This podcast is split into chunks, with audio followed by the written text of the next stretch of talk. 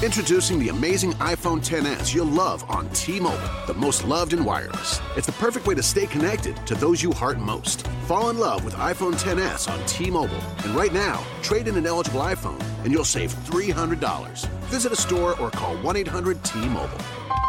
If you cancel service, remaining balance is due. Qualifying service and finance agreements required. 279.99 down plus 30 per month times 24. Full price 999.99. 0% APR for well qualified buyers plus tax on full price. Allow 8 weeks for rebate.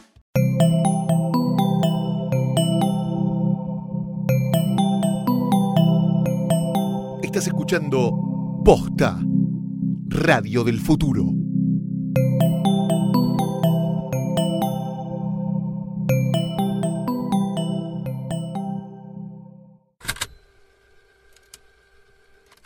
¿Por qué hablamos tanto sobre el amor? ¿Por qué le dedicamos tanto tiempo a un tema con tan pocas certezas? Un tema donde todos, y al mismo tiempo nadie, tiene razón. ¿Por qué nos juntamos con otras personas y les pedimos consejos? ¿Por qué llegamos a actuar de maneras inexplicables? A veces pareciera que el amor nos desconfigura la personalidad con la que venimos de fábrica. Durante los siguientes ocho episodios vamos a escuchar diferentes voces contando sus experiencias personales o sus conocimientos técnicos sobre el amor. Queremos formar un relato colectivo y diverso sobre los vínculos. Queremos saber si en los últimos años cambió nuestra forma de pensar, nuestra forma de sentir. Mi nombre es Nicolás Zamorano, pero me pueden decir Sabo. Mi nombre es Jessica La Mónica Lima, pero me pueden decir Jessica. Bienvenidos. Esto, es El Amor después. Es difícil el tema de la vocación y la profesión, sobre todo en el otro, porque vos también estás con alguien porque lo admirás, porque te gusta lo que hace, pero no podés elegirlo de antemano. Mira, ¿sabes qué? ¿Qué es Justin Timberlake lo que estás diciendo? ¿Por qué? Porque estoy acá editando mi perfil en adoptaunchico.com.ar y, y tengo que poner profesión y ¿qué voy a poner? Me imagino que no estás mintiendo. Chantún. Claro, hago, hago de todo.com. Sí, bueno, universidad, universidad de la calle. Puedo poner, siempre quise poner eso en Facebook. Universidad de la vida. Universidad de la calle. Estilo de vida, el que no es correcto. Ay, no, no. Y alguien me va a adoptar así. Capaz, sí. capaz soy medio outlet para adoptar a un chico. Pero bueno, está No bien. sos del material que ellos presentarían como prueba. Claro, yo no soy un caso de éxito. me No sos parece. un caso de Pero hay un montón de casos de éxito en adoptaunchico.com.ar, la aplicación donde las mujeres toman la iniciativa y agarran de la góndola el chongo que más les gusta. Yeah, baby.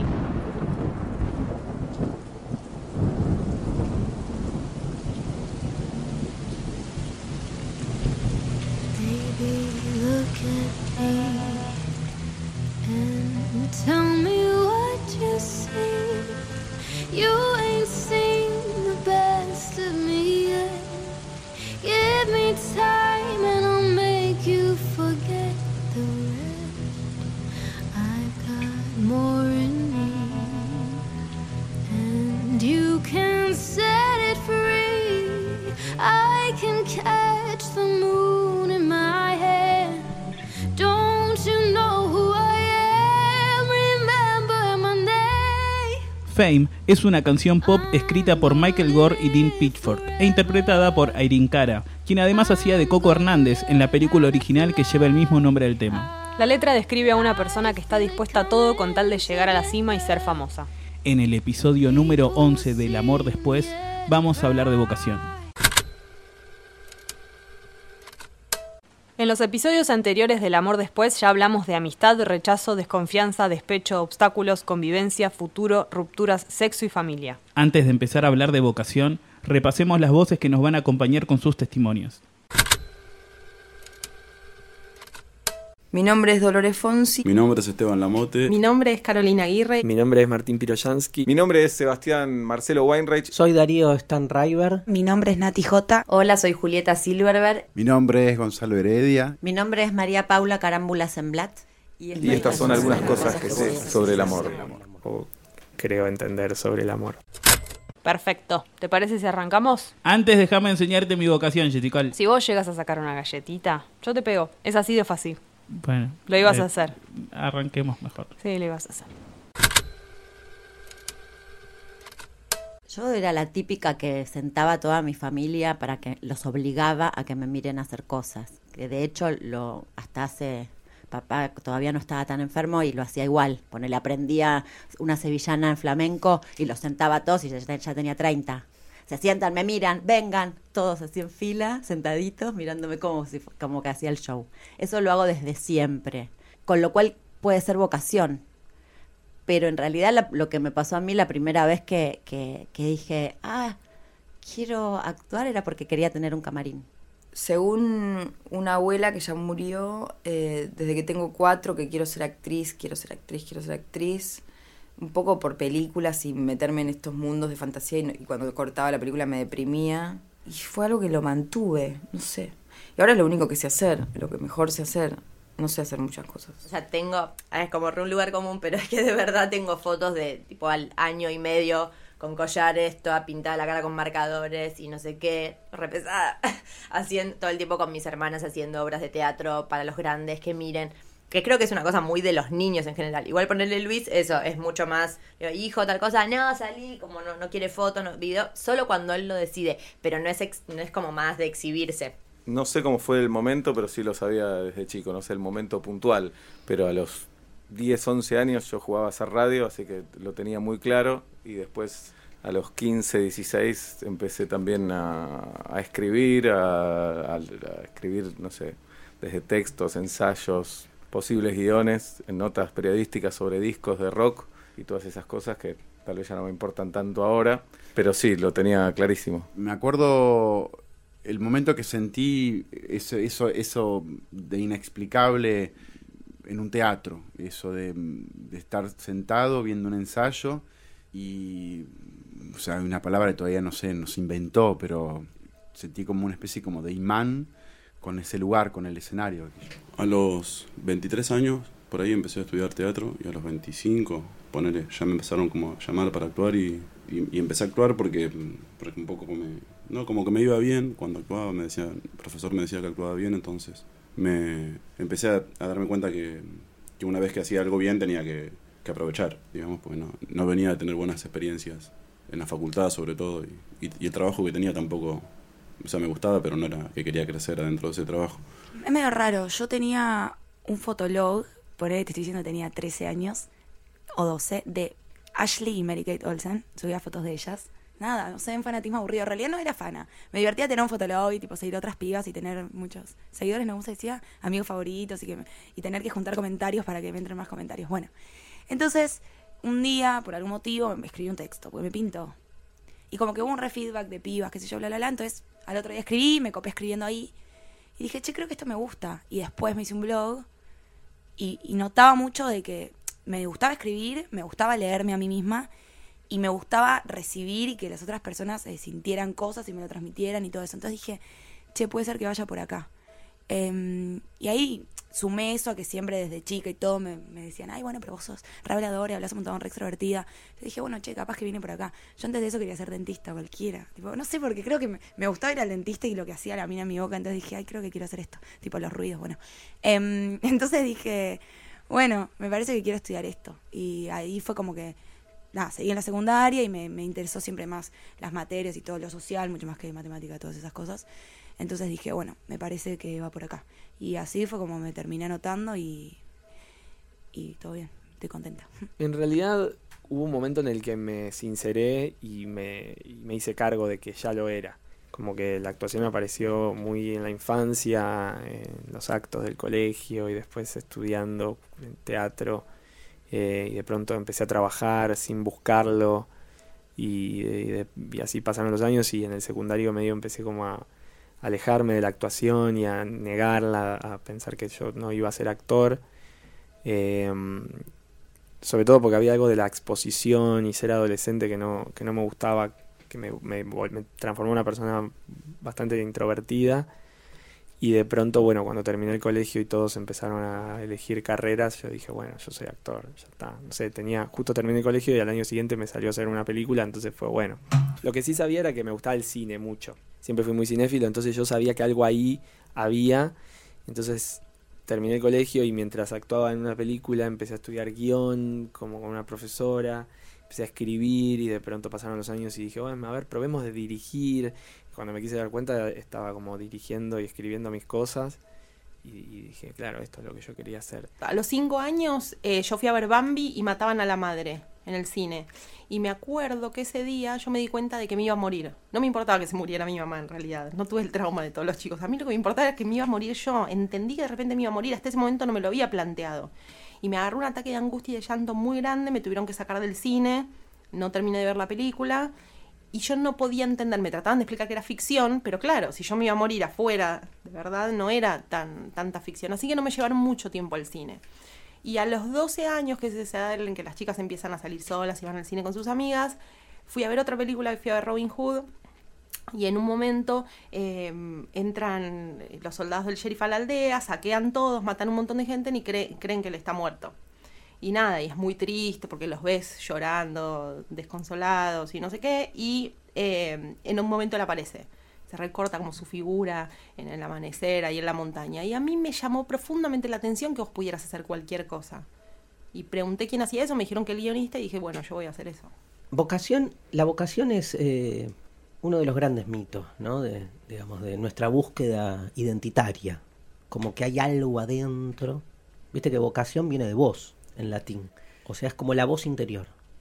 Este, nada, yo busqué mucho en mi interior la voz y no encontré solo un intestino podrido, este, y un poco de y sangre, básicamente, ¿no? Pero eh, es una metáfora religiosa la vocación.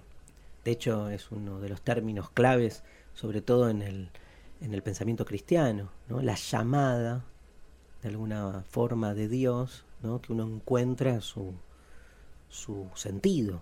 De hecho, la misma idea de vocación que nosotros manejamos, tipo, ay, descubrí que mi vocación era ser periodista, como dispositivo es el mismo que proviene de la religión. Porque es la idea de que hay algo propio, esencial, que te define, que está oculto y que tenés que encontrar. Y todo el pensamiento clásico viene atravesado con esa lógica, que de alguna manera, diríamos nosotros más nichianamente, es condenatoria. Porque adentro no hay nada. Y aparte definitivo menos. Y esencial, olvídate. O sea, ¿qué vas a encontrar? Digamos, uno encuentra que le gusta el periodismo, pero también le gusta andar en bicicleta. Digamos, eh, en definitiva, lo que uno se dedica en términos vocacionales no tiene que ver con lo que uno quiere. Porque discutamos qué es la voluntad, qué es el querer. Es un quilombo como para este, pensar que hay esa claridad. Y pobre los pendejos, ¿no? A los 17 años que los presionan para tener que elegir qué van a ser en la vida, ¿no? Encontrar su vocación.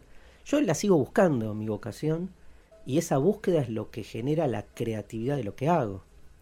Digamos, mi vocación no es hacer filosofía, digamos, no sé cuál es, la sigo buscando, ¿sí? Este, hoy te diría que, digamos, mi vocación es la frustración de no haber sido futbolista, te diría.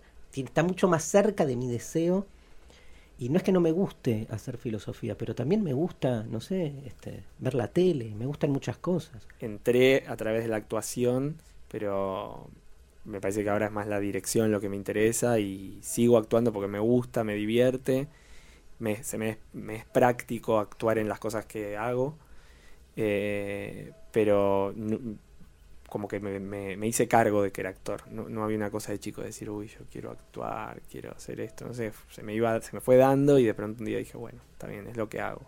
Mi conexión con el mundo del arte era más que nada con la música. Tenía un primo, me traía a ver a los redonditos de Ricota cuando yo era chiquito, o sea, tipo, no sé, vi a Soda Stereo en el 89, no sé, como a los redondos en el 90, en obras. Muchos recitales, pero del mundo del cine o, o del teatro o de los libros, sobre todo, de los escritores, no, no conocía mucho, porque en mi casa no es una familia que se consuma mucho arte. Eh, de hecho, no había libros. Y, no, y ahí conocí un chico en una parrilla, y a, ot- a él y a otros más. Entre ellos también estaba Esteban Bigliardi, que es un actor. Y mm, ahí empecé a, a, a- a leer, no sé, tipo a Chiver, eh, no sé, Carver, Dostoyevsky, eh, qué sé yo, los escritores que están buenos, ¿no? Como, eh, y, películas también, empecé a ver películas buenas. Y, y ese chico me llevó también a ver unas obras de Juana Meijeira, se llama, de Bartiz, en ese momento El pecado que no se puede nombrar, o una de Fede León, que después tuve la suerte de trabajar con él, que se llamaba 1500 metros sobre el nivel de Jack. que Había una mujer muy vieja dentro de una bañadera y un nene que era Ignacio Rogers, que en ese momento tenía 8 años, creo, o 9. Era un nenito chiquitito, hermoso. Y eh, ahí empecé. Y después cuando vi eso, también me pasó algo cuando vi El Pecado, cuando vi la obra de Fede, como que... Algo medio revelador, no de que quería ser actor, sino de que nu- nunca, nunca me que no me había imaginado que se podía actuar así también. O que eso era una forma de, de actuar. Me- como que me dieron ganas de ir a las clases de teatro, como que lo entendí. Desde los cuatro empecé a estudiar a los 12. con otra abuela que me llevó a estudiar teatro, después a los 17 empecé a actuar en televisión. Y ya ahí arrancó. Igual a la vez, a los 17 la pasaba pésimo actuando. No, obviamente que no era lo que quería, pero no me salía. Era muy como de la, mucha voluntad, poca teoría y práctica, entonces la pasaba pésimo. Por suerte la, voluntad me, me salvaba y seguía adelante, digamos. Ahora ya no me queda voluntad, pero me queda más teoría y práctica, entonces me agarro de eso. Ahora soy una vaga total. eh, hija del rigor mal. Es un juego, por supuesto, infantil que creo que en la adolescencia en general o tiras para un lado o para otro. Pero sí, a mí sí, sí, como siempre. Empecé a estudiar teatro de muy chica, a los ocho, y mm, tuve algún eh, vaivén porque me gustaba estudiar también, entonces me daba cosa no, no ir a la facultad, también medio mandato familiar. Así que empecé psicología, hice un ratito, dejé... Lo tenía súper claro igual, cuál era mi prioridad. Yo siempre estuve loca por ir a la facultad, desde que era muy chica. Lo único que quería era que se terminara el colegio y que terminara toda la adolescencia y la infancia, que me parecía lo menos, y poder ser grande y poder ir a la facultad. Pero desde muy chica tenía esa ilusión. Y mm, así que a los 17 fui a dar el examen de ingreso a la ENERC y era de 18 a 35 años. Entonces no, nada, no entré porque no tenía edad todavía. Tuve que esperar un año y durante todo el año estudiaba 8 horas, dormía 8 horas, trabajaba 8 horas y eh, después di el examen y entré y ya estudié cine y bueno, después me dediqué a escribir. Eh, son muy de. O sea, mientras estés estudiando, está bien. Quizás son medio estrictos mis viejos con el tema. Tipo, yo me sacaba un 7, era porque un 8. ¿Por qué no un 8, de verdad? Porque mi papá decía, vos sos una alumna de 8, bueno, nada, etcétera. Em, mientras yo estuviera estudiando, estaba bien. Eh, estaba estudiando aparte de dos carreras, porque estaba estudiando en TEA, periodismo y comunicación en la UBA. Entonces, no les preocupaba el tema de la salida laboral después. Supongo que son como también muy, muy cuadrados con eso. Onda, bueno, vos estudiás, las cosas bien y después las cosas tendrán que salir bien. Cuando tenía entre los 5 y los 12, que hinchaba muchísimo para ir a todo tipo de talleres, como que iba a pintura, iba a cerámica, como que tenía una noción de carrera muy desde chica, como que me tenía que preparar, incluso cuando tenía 6 o 7 años. Em, y sentía que de alguna manera había algo creativo en mí, algo que estaba bien y una profunda, tenía una profunda fe en mí. Como que incluso en los momentos en los que no me estaba saliendo, en los que no estaba escribiendo bien, en los que no escribía como yo quería, que eso me pasó mucho tiempo, eh, imaginar una cosa y escribirla y que sea distinta, no, no lograr eh, una comunicación entre mi cerebro y lo que estaba produciendo, eh, siempre tuve como una fe de que había muy bueno abajo, abajo de todo, algo muy bueno de mí y que en algún momento iba, iba a salir. Fíjate la relación que hay entre vocación y un término clave que se discute mucho esto, ¿no? Este, y que también es una discusión religiosa. Este, Lutero, por ejemplo, fue uno de los que más discutió esto entre vocación y profesión. Porque las profesiones se suponen que tienen que expresar las vocaciones, pero puede ser al revés. Puede ser que las profesiones vengan como predadas por un sistema productivo que necesita ese tipo de burocratización del ejercicio de nuestro, nuestra fuerza de trabajo, y después las vocaciones tienen que adaptarse a lo que hay. O sea, si vos querés estudiar algo hoy o dedicarte a algo, tenés que abrir el- la guía del estudiante y tenés 1138 carreras. Ahora, no está la historia del moco. Yo quiero dedicarme, esa es mi vocación. Me encanta tanto sacarme los mocos que quiero entender de qué se trata la historia del moco. Y dónde- la guía del estudiante no me brinda eso. Entonces tenés que estudiar historia y especializarte después en moco. No sé, ¿viste? O estudiar un poco de medicina. Para mí, que era bastante tímido, me ayudaba a acercarme a la gente el tema de tener esto bien resuelto. Pero tiempo después, una chica con la que no pude, digamos, generar nada, me dijo, la verdad, a mí no me gustaba estar con alguien que fuera centro de atención.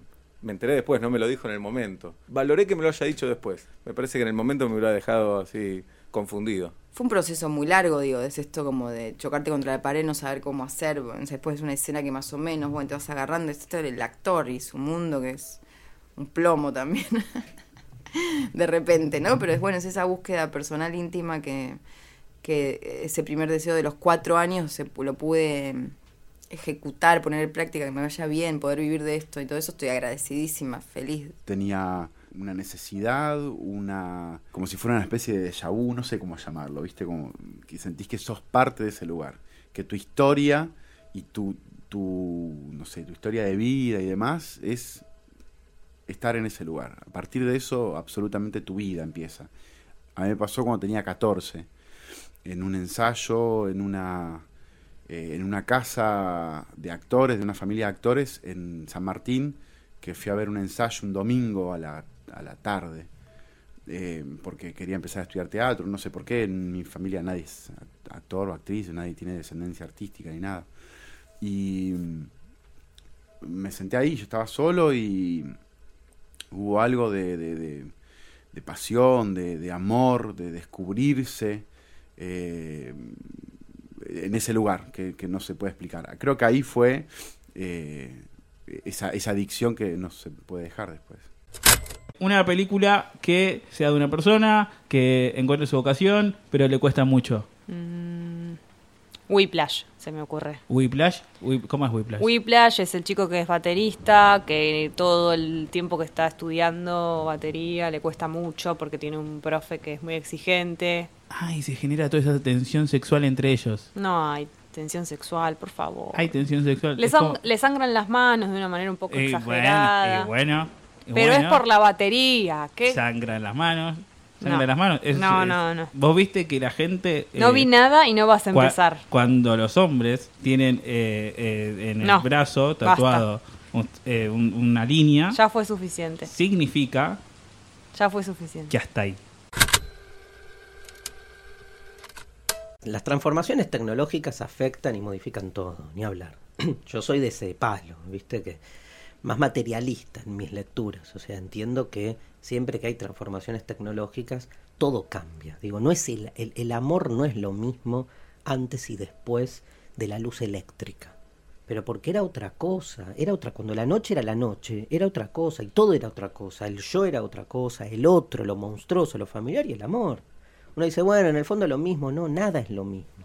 De hecho, uno no lo puede pensar al revés. Lo que hace el ser humano permanentemente es tratar de hacer encajar ese devenir que está todo el tiempo modificándose en claves interpretativas estables. Entonces llamamos amor nada más que para tranquilizarnos a sensaciones muy diversas. Yo realmente creo, y estoy inventando porque no tengo ninguna certeza, pero yo realmente creo que el amor que nosotros sentimos hoy no tiene nada que ver con el que sentía Alcibíades por Sócrates hace 2500 años cuando no solo no había luz, ¿sí? sino que no había este perfume, no sé, no, o sea, era otro mundo, no había aire acondicionado, no es lo mismo.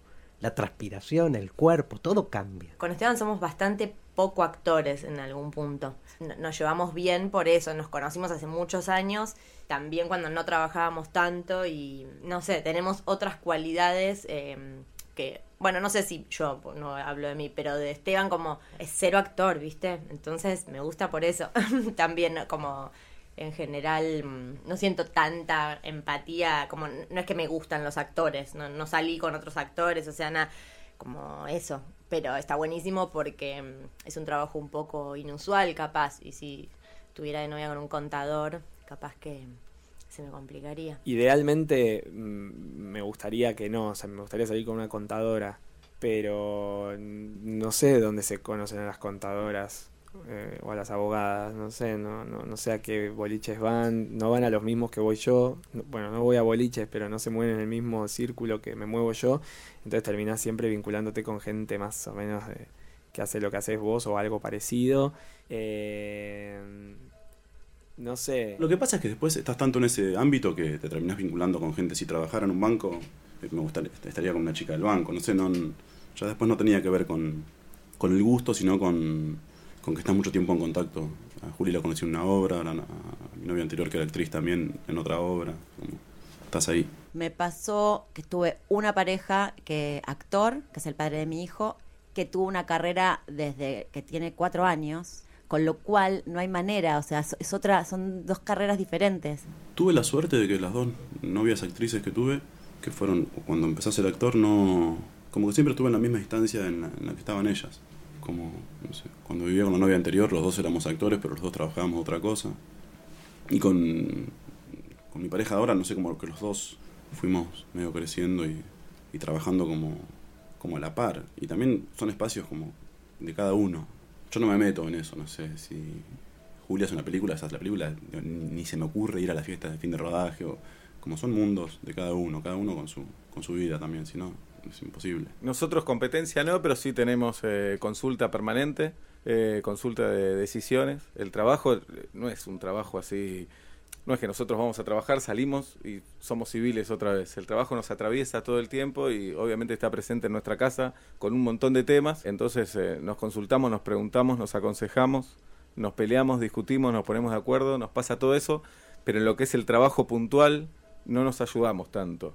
En, eh, un guion, en un texto, en un monólogo, no es que estamos ahí tan al- arriba del otro porque me parece que no le haría bien a la pareja. Pero no lo digo como que es una receta que hay que seguir. A nuestra pareja no le haría bien. Creo que es natural del, del ser humano ya. Pasa con una pareja. Normalmente, si los dos se dedican a cualquier otra cosa, la, con respecto, yo eso lo, lo equiparo con la evolución, con, con la búsqueda, con esto de, de progre- progresar y demás, con eso. También pasa en la actuación, obviamente, o sea, es, están los dos seres y los dos egos de esos seres. Entonces, es, es un montón, un montón, un montón. O sea, uno con su propio ego es muchísimo y lidiar con el otro y el ego del otro es muchísimo tanto más. Tal vez no es por lo laboral y es por otra cosa, pero tiene que haber algo de admiración. Digamos, tenés que admirar a la otra persona en algo. Para mí hay dos admiraciones. Está la admiración en cuanto a su trabajo y la admiración en cuanto a ella como persona. Me parece más importante admirar a la persona con la que estoy por cómo es que, que por lo que hace. He, estado con, con chicas que por ahí admiraba mucho lo que hacían, pero no las admiraba tanto a ellas. Y, y eso es insostenible. Me parece eh, que en ese sentido está bueno ver la historia del arte ahí. Cómo se va modificando, no la historia de este, los objetos artísticos, sino del el artista, ¿no? Y de la creatividad, de lo estético. Vos sabés que hay muchos filósofos que hablan de la muerte del arte. Ahora, ¿cómo se entiende la muerte del arte? Se la entiende, un poco como vos preguntabas, al revés. El arte, el arte muere porque hasta un contador cree que es artista, en realidad.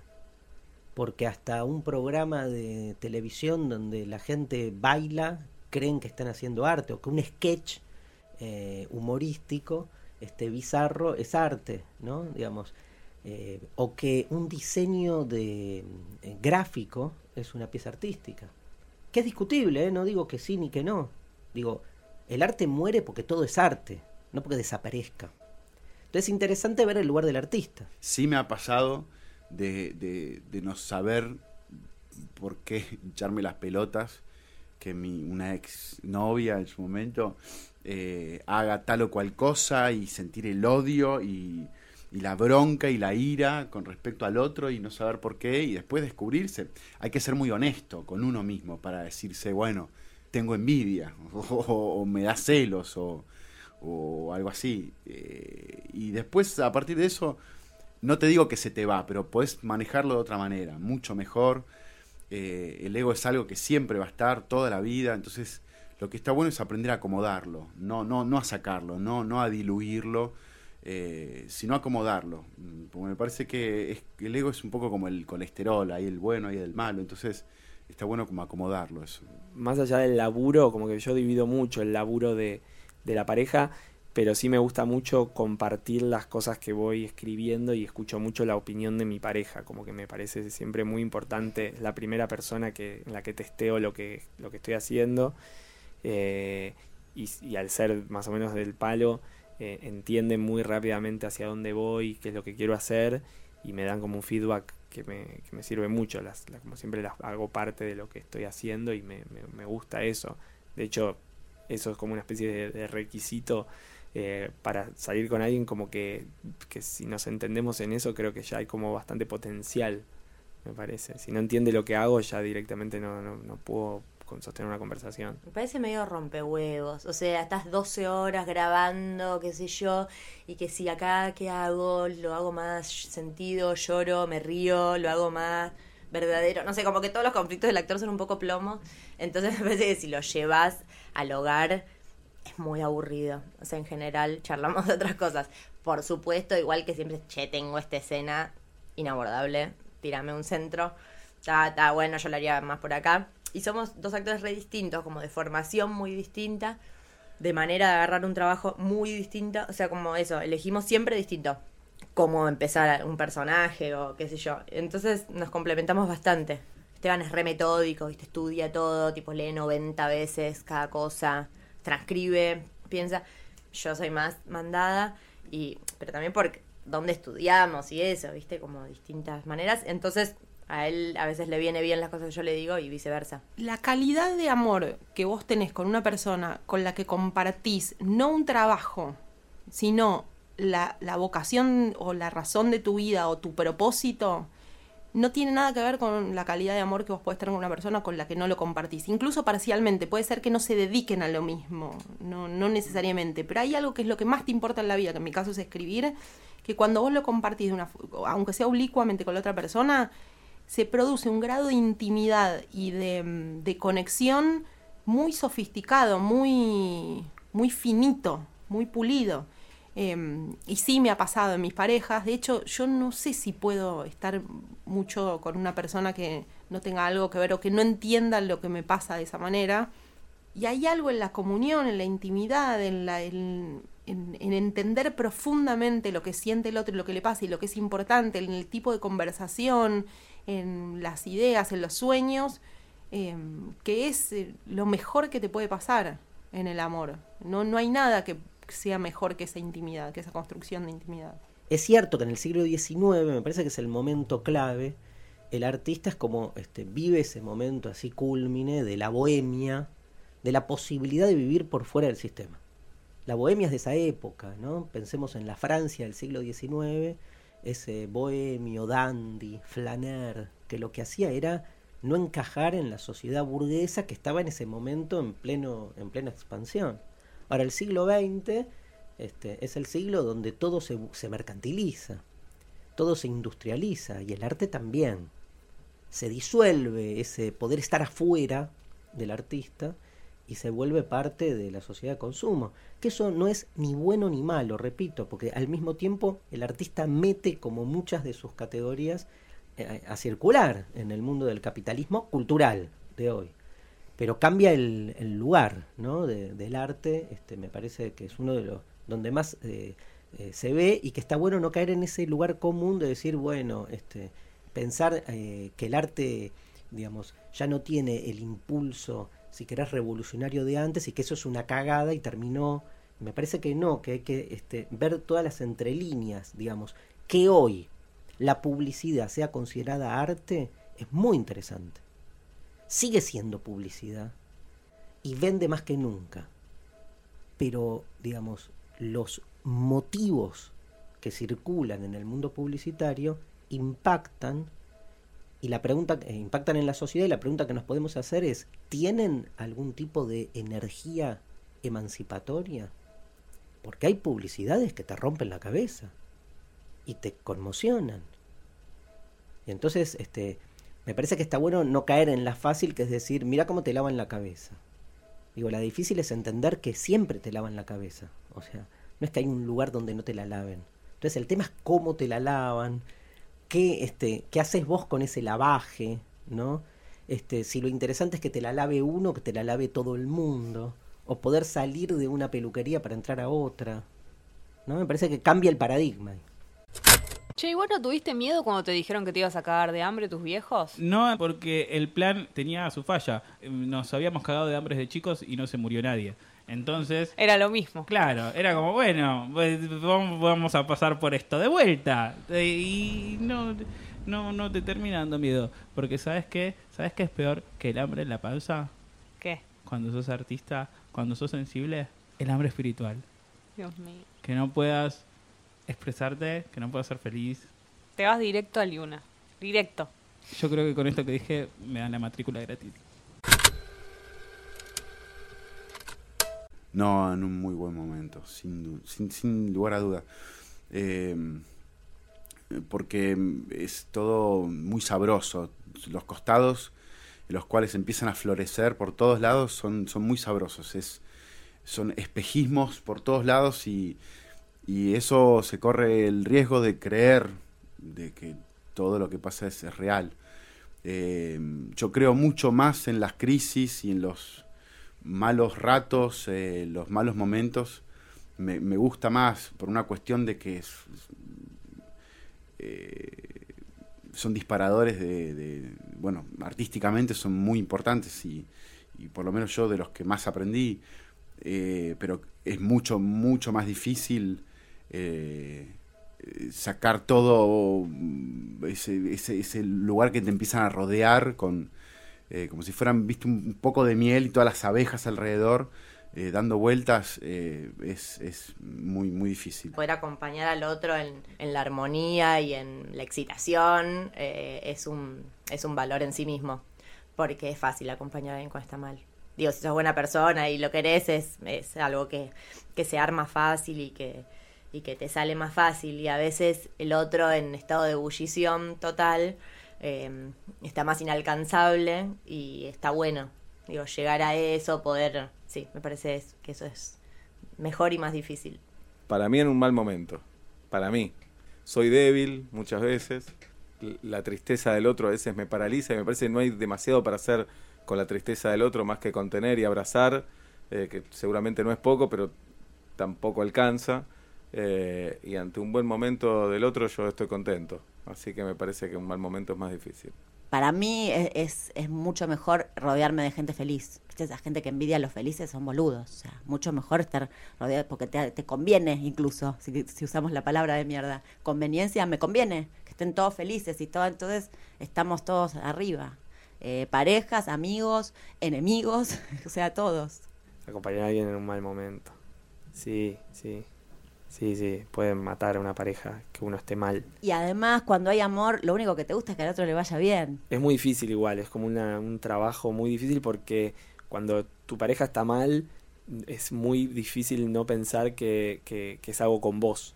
Viste, uno es muy egocéntrico y crees que si está angustiado o está rara es por vos.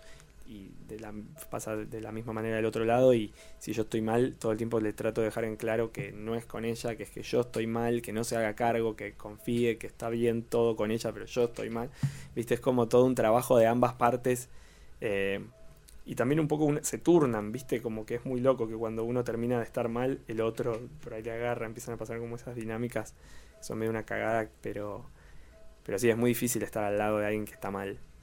Yo creo que las dos cosas generan bastante inaccesibilidad, digamos. Una persona demasiado feliz que está totalmente completada y exitosa porque fue y ganó un premio y es la mejor actriz del no sé qué chota, también es difícil estar al lado. Y una persona que está muy triste, me parece que es igual de difícil las dos veces.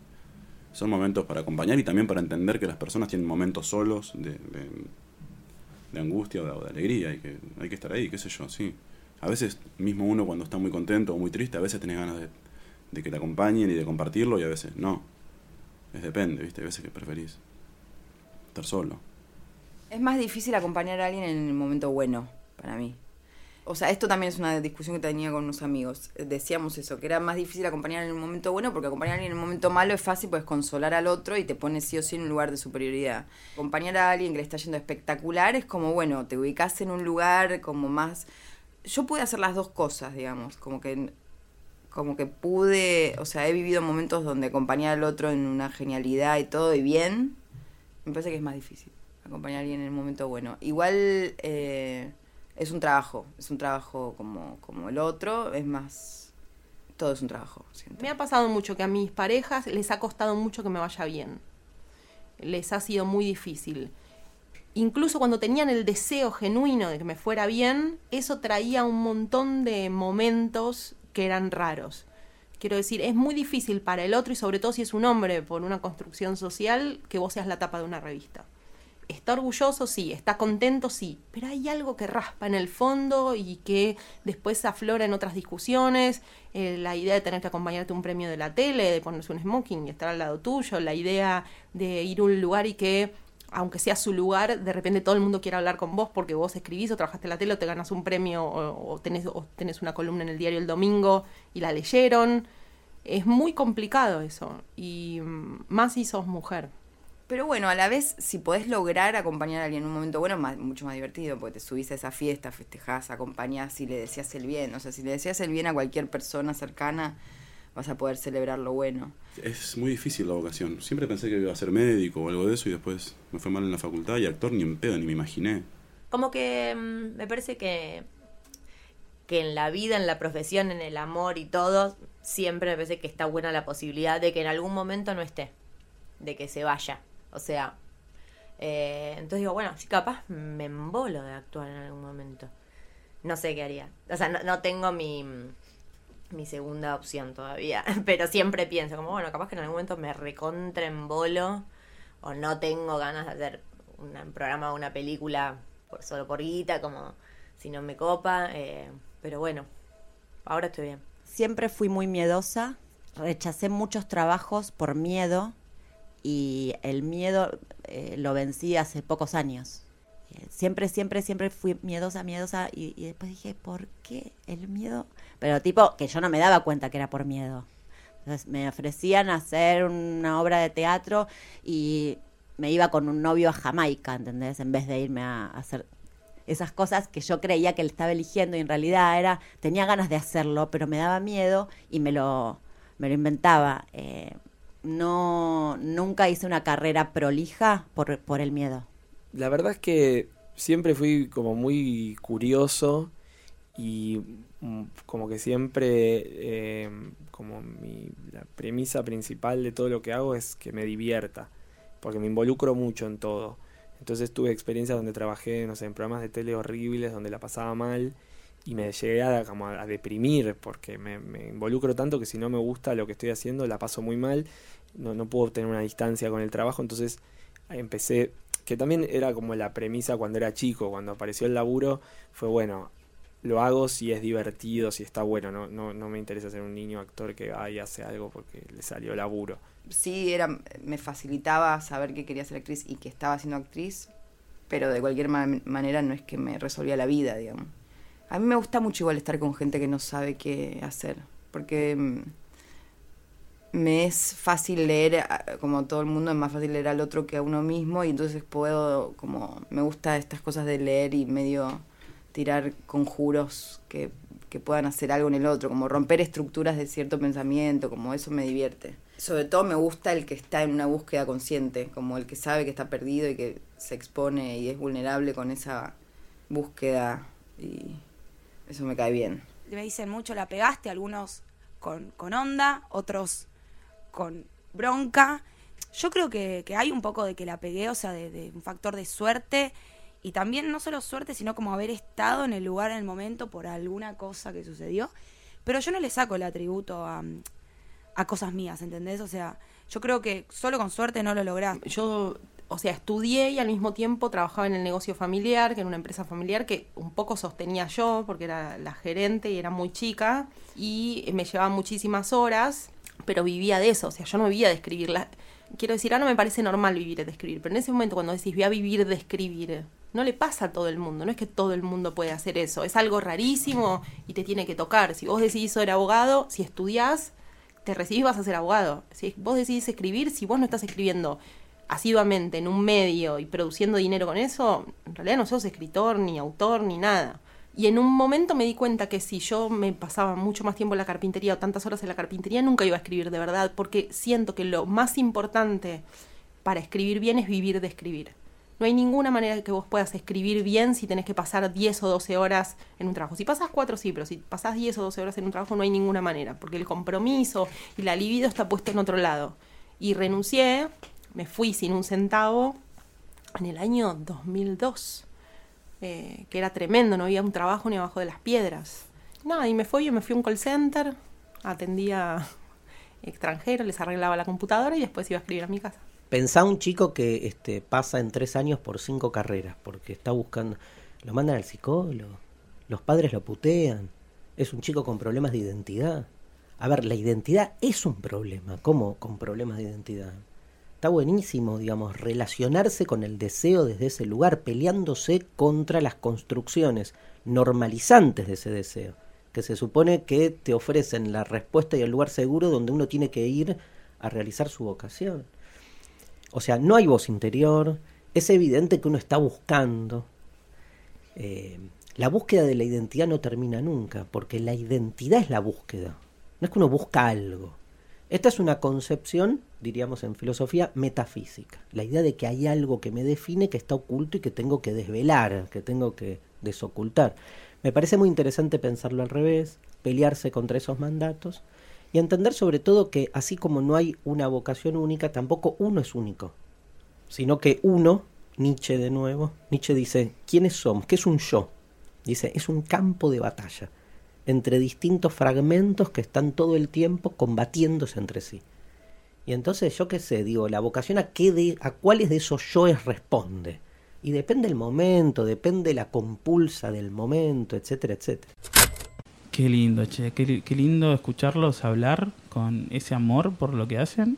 Me, me, me pareció hermoso. Ay, qué bueno cuando estás así serio, tranquilo, que hablas en paz, comprometido, nada de decir guarangadas. Bien, bien, como, que- como la primera temporada. Sí, sí, es que yo, Jessy, yo tuve un problema de difícil solución en una época difícil de mi vida y estaba entre la y pared y aguantando la opinión de mi familia. Sos un Y idiota. Yo no, No, quería no, una no. vida normal. No va a pasar No me esto. gustaban los horarios de oficina. Yo creyéndome que estás se serio, reía sos un boludo. dinero, Nos van a dejar de y escuchar así. y tuve una revelación. Ya sé Bueno, en ya que este es el último programa donde están Esteban Lamoto y Dolores que es Fonsi, y escuchemos qué tienen y para decir acerca de lo que no es el amor. No quiero ir a estudiar, no me quiero casar. ¿Qué no es el amor? Eh, En ninguneo. Muchas parejas se ningunean mucho alrededor mío. Como no, no, no sé. El amor no tiene que ser eso y no tiene que ser, eh, no sé, no tiene que ser eh, esa cosa, no sé, el maltrato, el acostumbramiento, el, no sé, como no- tiene que estar vivo, no tiene que ser algo muerto. Hay muchas relaciones que están muertas y siguen por años.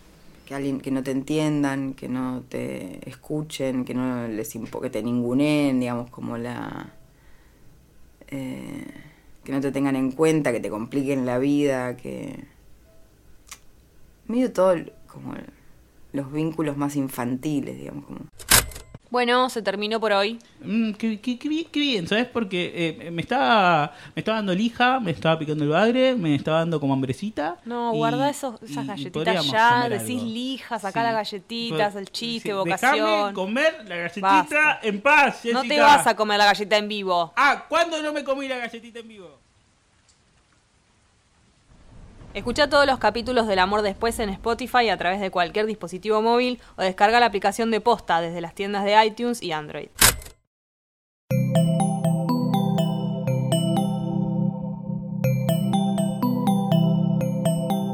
Si te gustó este episodio, hay mucho más para escuchar en Posta. Conoce todos nuestros programas en posta.fm. También podés llevarnos en tu teléfono. Baja la app de Posta para Android o para iPhone o suscríbete en iTunes a tus series favoritas. Seguí escuchando Posta, Radio del Futuro, cuando quieras y donde quieras.